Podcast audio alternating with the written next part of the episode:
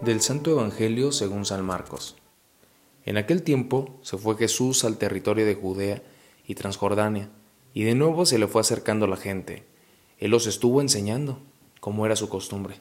Se acercaron también unos fariseos y le preguntaron para poner la prueba, ¿le es lícito a un hombre divorciarse de su esposa?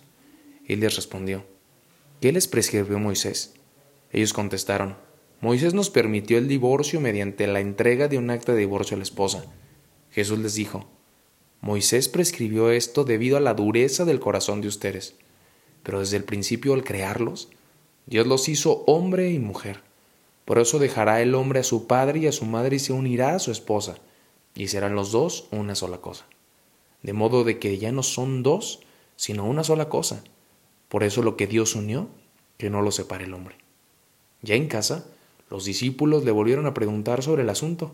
Jesús les dijo, si uno se divorcia de su esposa. Hola, ¿qué tal? Soy Jonathan Arias, presbítero. Eh, agradecidos con Dios por cada día que nos regala, porque reconocemos que nuestros pasos es un signo de su gracia, de su compañía y de su presencia siempre cercana, siempre llena de sorpresas, llena de pues de tantas eh, emociones, de tantos regalos que nos va que nos va dando a conocer día con día a través de, las personas, de toda la creación. El día de hoy escuchamos cómo el deseo de Dios está presente siempre en nuestras vidas. Cuando Dios nos crea, cuando Dios nos creó, soñó algo para nosotros.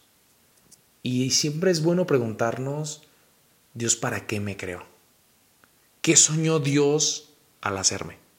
al pensar en mí, qué pensó para mí, qué quiso para mí, qué quiere para mí. Escuchamos cómo por la dureza del corazón lo dice muy bien Jesús, esto del divorcio, esto de las relaciones que se pueden fracturar, pero que hay que reconocer que también a través de dificultades, a través de roces, a través de discusiones, también el amor se va madurando. Y es que el amor que se escucha, que se entrega, que es una decisión diaria, tiene que ver con aquello que es el sueño de Dios también para nuestras vidas. ¿Cómo reflejarlo en nuestro día a día? ¿Cómo eh, nuestra misma dureza del corazón puede eliminar, apagar o diluir incluso lo que Dios sueña para mí? Aquello para lo cual fuimos creados. Siempre es una buena ocasión para preguntarnos esto. Siempre vale la pena volverle a preguntar a Jesús, ayúdeme a descubrir, ¿para qué fui creado? Para decirle al Señor que me guíe, que me inspire y que siempre me haga ir hacia Él, hacia los demás. Y que aquella dureza que pueda existir en mi corazón no me impida llegar hacia Él. Señor, queremos reconocerte en nuestras vidas. Enséñanos a descubrir lo que has soñado para nosotros. Esto fue Jesús para Millennials. Hasta pronto.